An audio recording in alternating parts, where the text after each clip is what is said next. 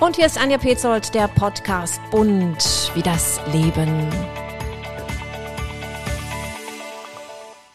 Der Magdeburger Dom ist ein monumentales Baudenkmal und schon auf der Fahrt in die Stadt, da fallen die beiden Türme auf. Sie ragen auf dem Domfelsen weit in den Himmel.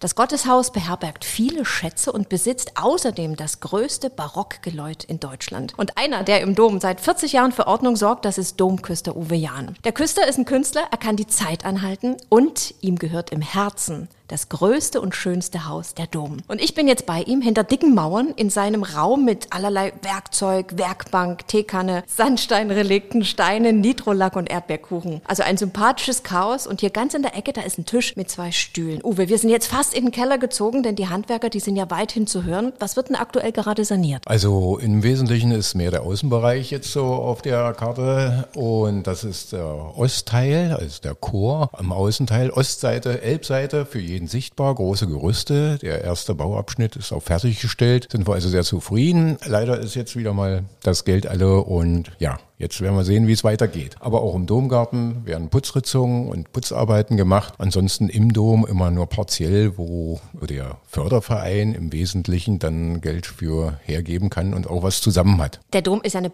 Dauerbaustelle, kann man sagen. Und du mittendrin seit 40 Jahren, was macht denn ein Domküster so den lieben langen Tag? Naja, wenn du dich hier umschaust, dann siehst du, womit man sich beschäftigt. Also Werkzeug ist dabei, leichte Reparaturarbeiten, alles was machbar ist und was schnell machbar ist, was also nicht unbedingt ein Handwerker braucht und nicht erfordert. Es sind Pflegearbeiten, sauber machen. Es ist natürlich das, was zu einer Kirche gehört, also den kirchlichen Betrieb, Gottesdienste, Konzerte vorbereiten, nachbereiten, Stühle stellen, Kerzen an, läuten, Mikrofonanlage und natürlich gehört auch die ganze touristische Schiene dazu. Also gewährleisten, dass der Kartenverkauf, Ansichtskarten und Bücherverkauf funktioniert, Bestellungen und natürlich auch die Leute durch den Dom führen. Und kurz gesagt, der Mann für alles. Es ist schon Allround-Job, ja. aber genau das macht, macht ihn ja so schön. Und normalerweise huscht da ja mal schnell niemand äh, vor deinem Besen zur Seite, aber in den vergangenen Monaten, da war ja eine seltsame Stille im Dom. Wie hast du diese Zeit erlebt? Ja, kurz gesagt furchtbar. Also ich genieße ab und zu den Dom auch alleine. Ich habe den Vorteil, dass ich mir das selber schaffen kann, weil ich ja den Schlüssel, Schlüssel habe. Aber wenn er gezwungenermaßen leer ist, dann war das geradezu gespenstisch und hat mir also auch dahingehend die Augen geradezu geöffnet, dass der Dom nur dann schönes Gebäude ist, wenn Menschen drin sind und ihn mit Leben füllen. Ihr hattet ja eure Türen geöffnet. Wie wurde denn das Angebot angenommen? Die Menschen waren verängstigt und hatten ja auch nicht große Möglichkeiten zu reisen. Also insofern fiel der, die ganze touristische Schiene und die Besucher aus dem Bereich fielen natürlich weg. Organisierte Reisen und auch Einzelbesucher. Und naja, die Magdeburger haben denn, also so, es war denn nicht so schlimm, dass wie vielleicht im Mittelalter die Leute eben in die Kirche gelaufen sind, um sich Trost zu suchen. Klar haben mhm. viele das gemacht, viele eher wenig, aber es war letztendlich eher eine Ruhe, eine Stille, die erschreckend geradezu war. Also für mich. Aber jetzt wird ja wieder, wie du sagst, aufgestuhlt. Es finden wieder Gottesdienste statt. Aber wie sehen die jetzt aus? Wie normal? Es bleibt natürlich, bleiben die Hygienevorschriften im Wesentlichen, also Maske und dass man nur eben in die Maske singen kann. Also insofern bleibt das also oder ist es noch sehr beschränkt und Abstand natürlich auch. Insofern es lockert sich langsam, aber für viele ist es eben noch nicht der Gottesdienst, den sie gewohnt sind, beziehungsweise auch den sie, den man als Feiern empfindet, wenn man in dieser Gottesdiensttradition auch groß geworden ist. Empfinde mhm. ich übrigens auch selber. Also wenn dann kein Chor da ist oder nicht wirklich der Gemeindegesang da ist, wie will man denn hinter einer Maske ja. wirklich singen können? Also dazu gehört ja also auch eine innere, also Einstellung, die naja, eben das Posaunen geradezu, das Singen eben auch möglich macht. Uwe, du kennst ja den Dom schon als Kind. Du warst neun Jahre alt, da wurde dein Vater Domküster hier. Wo bist denn du als Kind am liebsten im Dom gewesen? Ja, im Domgarten natürlich. Ja, als Kind und auch früher hat man den Dom generell so irgendwie ein bisschen anders wahrgenommen. Also da hat auch die Jugend und die Christenlehre Kreise, die sich dann für die Kinder auch äh, engagieren. Die haben dann natürlich auch Fußball gespielt hier im Domgarten, der eigentlich Friedhof ist. Das würde man heute so nicht machen. Auch jetzt trifft sich die Christenlehre Karriere noch und spielt auch, aber nun gerade nicht mit dem Ball. Ja, aber ja, also da hatte ich dann schon ja, außergewöhnliche Kindheit. Aber es gab natürlich auch so Stellen, wo man mit seinen Kumpels hinklettern konnte und hatte natürlich dann auch einen Sonderstatus, weil so einen Spielplatz hatte natürlich keiner. Und wo bist du heute am liebsten im Dom? Also es ist recht unterschiedlich. Hängt ja auch immer von der eigenen Stimmung ab. Man ist nicht jeden Tag gleich drauf und so ist es bei mir letztendlich auch. Man hat nicht immer Sinn für die Schönheiten, weil das Tagwerk wichtiger ist. Und man ist oft selbst überrascht, was es für neue Sichtweisen gibt, wenn man dann dafür offen ist und wenn es dann einem einen packt geradezu, ja, und eine wischt, dann ist es was ganz Besonderes. Du bist schon so lange im Dom. Was entdeckst du denn trotzdem manchmal immer noch Neues? Am meisten oder am auffälligsten ist es, sind es natürlich oft die Lichtverhältnisse eben das Visuelle, das geht ja nur äh, letztendlich die Menschen als erstes so auch ins Innere und ja, und dann kommen so Folgegedanken, ja, wenn man zum Beispiel eine heiligen Figur, die sonst gar nicht auffällt, aber auf mal, dann auf einmal so im Lichtstrahl der Morgen- oder Abendsonne, dann kann sich der ganze Tag ändern oder die Woche. Was bedeutet denn dieser Arbeitsplatz für dich? Es ist kein Arbeitsplatz. Dadurch, dass ich hier groß geworden bin und er war mir nie Belastung. Es gibt ja auch Zeiten, die sind hart, wenn zum Beispiel der MDR da ist und Eröffnungskonzert macht für den Musiksommer, dann wird hier nächtelang gebaut und gebaut und einer muss da sein, der Schlüsselgewalt hat, der auch die Verantwortung hat. Wenn ich das bin, dann ist man natürlich äh, in einer ganz anderen Beziehung dazu. Ja, also man kann sagen, kein Konkurrenzdruck, keine Planerfüllung, einfach machen. Das klingt nach einem, du sagst, es ist kein Job, aber ist es ein Traum? Ist es das ein Traumjob für dich? Also hätte ich mir natürlich nicht träumen lassen, aber nicht umsonst bin ich ja so lang hier. Ja, also ich, mir ist nie was Besseres eingefallen, auch wenn ich nebenbei ja andere Sachen schon gemacht habe oder mache, was auch immer Spaß macht, aber letztendlich bedeutet das hier auch immer, gerade auch durch die Handwerker, durch die Besucher, es ist immer Bodenhaftung und das hat mir immer gefallen. Wie bist du denn zu diesem Traumjob gekommen? Wie sah dein erster Bildungsweg aus? Als Sohn dieser Stadt und nicht der beste Schüler in der Klasse habe ich natürlich ein, im Schwermaschinenbau erstmal Fuß gefasst und bin Maschinen- und Anlagenmonteur geworden. Und du wolltest ja dann Musik machen. Wann kam denn dieser Wunsch auf, Musik machen zu wollen? Ich bin ja auch mit Musik groß geworden. Mein Vater hat den Posaunenchor hier geleitet im Dom. Dann war ich natürlich im Domchor wie alle meine Geschwister und ja, da war man immer mit Musik. Aber das war natürlich alles was anderes, als man dann mit 16, 17 wollte. Da musste es bisschen krachen und musste auch andere Musik sein. Und da äh, reifte sicherlich schon die Idee, aber während der Armeezeit, die ich gemacht habe, da habe ich mich dann konkret mit der Bassgitarre beschäftigt, habe mich um einen Platz an der Musikschule beworben und habe das dann letztendlich auch, auch so durchgezogen und habe dann eben nebenbei Musik gemacht und brauchte eben auch eine Möglichkeit, diesem Hobby oder dieser Beschäftigung zu frönen. Und dazu waren gerade eben auch damals in der Ostzeit, waren Hausmeisterjobs sehr beliebt und der Domküsterjob ist erstmal im Groben. Mhm, das heißt also, du konntest jetzt von der Musik nicht leben, obwohl du ja Profimusiker warst und das war dann hier dein zweites Standbein? Eher umgekehrt, also materiell gesehen. Der Kulturbetrieb im, im Osten damals, der war ja sehr gepflegt und durchorganisiert. Es gab unendlich viele Jugendclubs in Magdeburg und die, der Kulturbetrieb auch auf dem Lande, der war ja äh, gefördert, gestützt. Äh, die Kulturhäuser haben alle funktioniert, überall war was los. Und wenn man eine halbwegs brauchbare Band war, dann war man also auch ständig unterwegs und konnte da also durchaus seinen Lebensunterhalt mit verdienen. Aber wenn man eben kein Profimusiker war, im Amateurbereich brauchte man ja eine Arbeit, das ist eine Arbeitsstelle. Und von daher war die Gewichtung klar, also möglichst ein Halbtagsjob als Hausmeister im Kindergarten oder wo auch immer. Und dann konnte man Musik machen. Wie viel hast du zu DDR-Zeiten als Küster verdient und wofür hast du es ausgegeben? Der Küsterberuf war ja einer von der Domgemeinde von der Kirche gestellter und bezahlter Beruf. Und die Kirche hat damals nicht viel bezahlt. Also ich habe den letzten Lohnzettel noch vor der Wende und da habe ich 342 Mark für 75 Prozent Arbeit bekommen. Und wofür hast du es ausgegeben? Ja, wer sich erinnern kann, der weiß ja, dass die Grundbedürfnisse relativ leicht und billig äh, zu befriedigen waren. Die Miete 30, 40 Mark. Aber das andere hat man natürlich auch alle gekriegt. So war es nicht. Dafür war eben das Gewicht mehr auf die Anlage. Verstärker. Verstärker, die Gitarre. Ja, also meine erste Gitarre hat zweieinhalbtausend Mark gekostet, weiß ich noch, die habe ich mir aus Burg geholt. Das war eine Fender, Fender Nachbau. Ja, und da war ich also ganz dicke da und zufrieden und glücklich. Und dann lief das ja parallel, Musik und die Arbeit als Domküster. 1980 hast du angefangen als Domküster, da war ja dein Vater ja auch noch Domküster. Was hast du von ihm lernen können? Eine gewisse Sorgsamkeit und eine Ehrfurcht. Dann so mit 18, 19 oder 20 dann, ja, muss man sicherlich auch ein bisschen hineinwachsen, um zu begreifen. Als Kind und als Jugendlicher nimmt man die Kirche eben doch anders wahr als dann später, auch gerade wenn man dann also auch eine andere Verantwortung hat. Das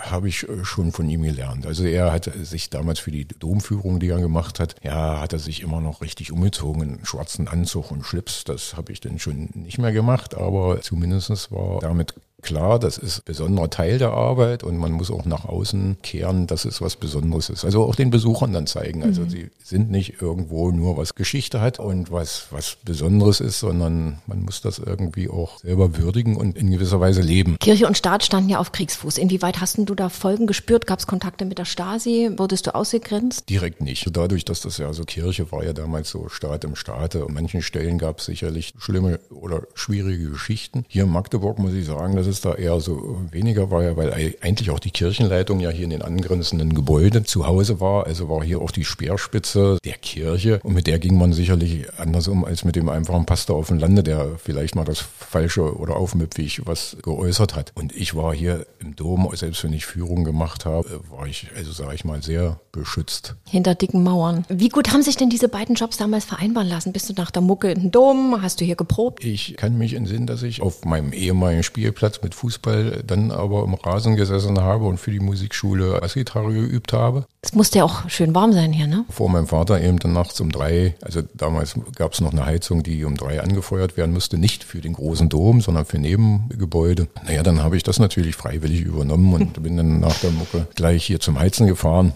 Und insofern hat sich das ergänzt. Er war sicherlich, sage ich mal, nicht ganz so glücklich, dass es äh, aus seiner Sicht ein bisschen halbherzig war. Aber aus Entfernung und äh, im Rückblick möchte ich sagen, klar habe ich es mir ein bisschen einfach auch gemacht, aber ich habe den Dom nie gering geschätzt. Du hast ja dann Konzerte gegeben. Du warst auf Tournee in der DDR und auch große Konzerte hier auf dem Domplatz. Was waren das für dich für ein Gefühl, auf der Bühne zu stehen vor tausenden begeisterten Fans? Na, wer sich sowas erstmal aussucht und äh, auch sowas machen will, der hat, hat schon im Wesen, dass er eben auf die Bühne will und irgendwie was darstellen will. Also das, vielleicht hat mir das im Dom nicht ganz gereicht, aber obwohl ich, da hatte ich ja auch eigentlich Dein Publikum, so, ne? Mein, bei den Führungen. Mein, mein, Publikum. Und das war auch immer ein sehr schönes und ein interessantes, ja. Also man muss sich ja vorstellen, man kam zwar nicht raus, aber im in der Führungsgruppe, wenn diese dann bunt aus Einzeltouristen zusammengestellt war, da waren Leute aus der ganzen Welt zum Teil dabei. Und so hatte man doch also irgendwie einen Blick, der ein bisschen weiter war, als wenn man nur im Schwermaschinenbau in der dritten Schicht gearbeitet hat. Mhm. Ja.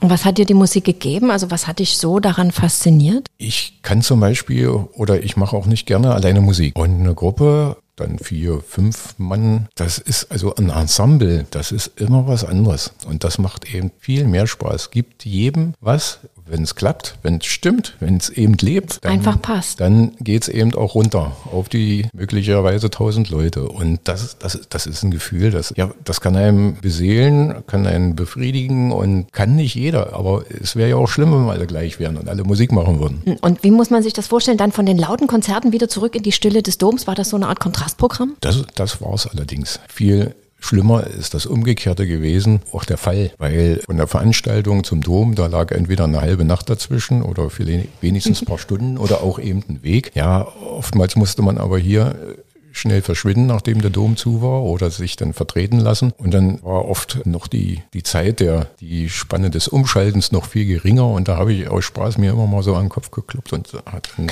so getan, als ja, jetzt, jetzt Schalter umlegen. Aber spätestens nachdem der Schlagzeuger eingezählt hat, war es dann eigentlich auch erledigt und dann war man eben Mucker.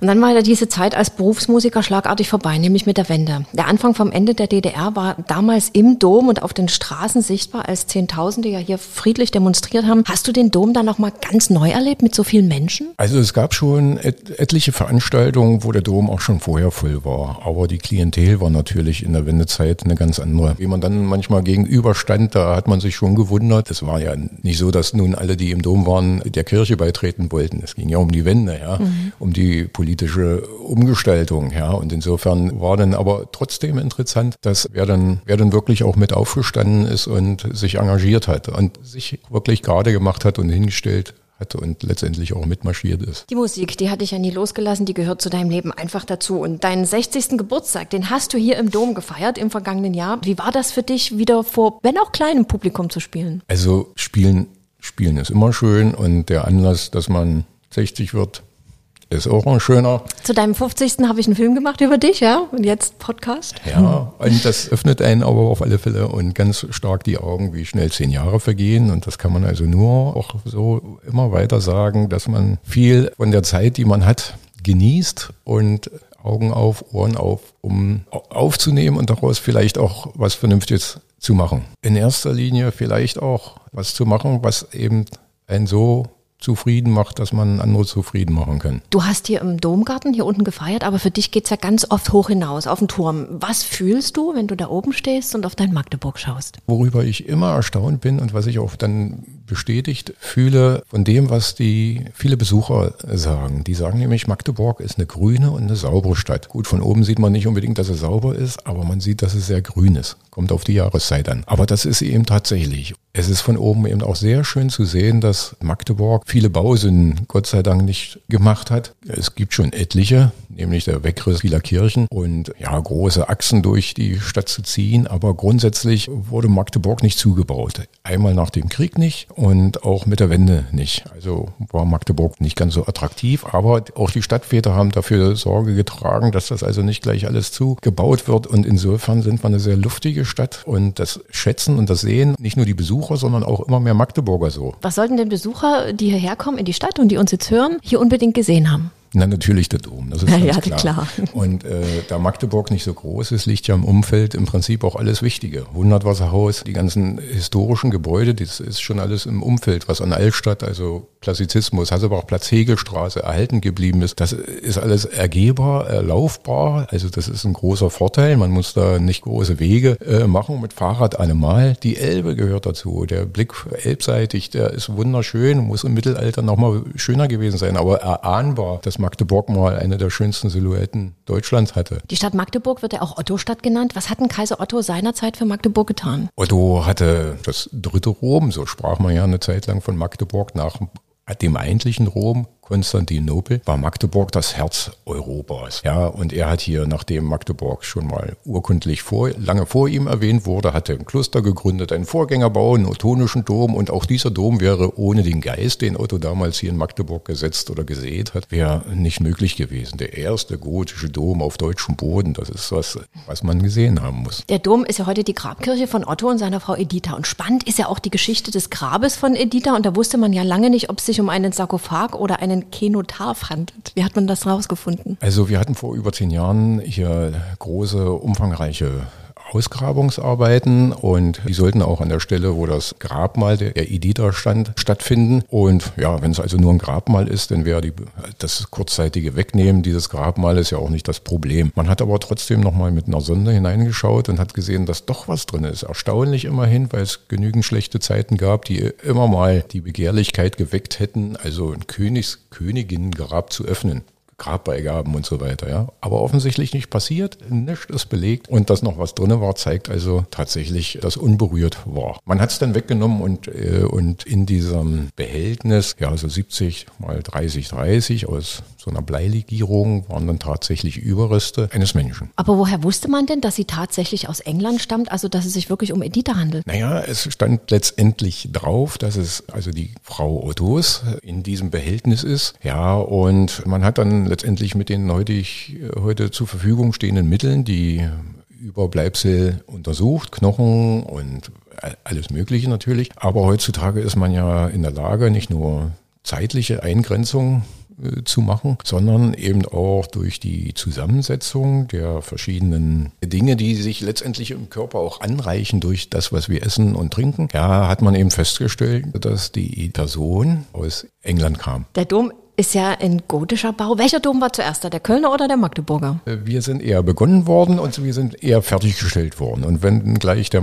äh, der Kölner Dom als der, der bekannteste oder auch größte, was er sicherlich auch ist, äh, gehandelt wird, sind wir aber immerhin im Mittelalter fertig geworden. 1520 nämlich nach 311-jähriger Bauzeit, 1209 bis 1520. Der Magdeburger Dom, der wirkt ja nicht ganz so prunkvoll. Woran liegt's? Naja, es ist letztendlich so, dass die, die Bauleute, die hier gearbeitet haben, im Wesentlichen natürlich aus der Gegend kamen. Ja, sicherlich die Fachleute und die Planer, die kamen dann angereist zu dieser neuen und wichtigen und großen Baustelle. Ja, aber dass letztendlich die Menschen mit ihrem Handwerk und mit ihrem Denken immer auch Einfluss haben auf das, was, was letztendlich zustande kommt. Das ist ja auch ganz normal. Und so ist es auch kein Wunder, dass diese Leichtigkeit der Franzosen auch in genau den französischen Kirchen so spürbar, also nicht nur innen, sondern außen wird. Also viel filigraner, viel Schnörkel und viel Schmuck drumherum.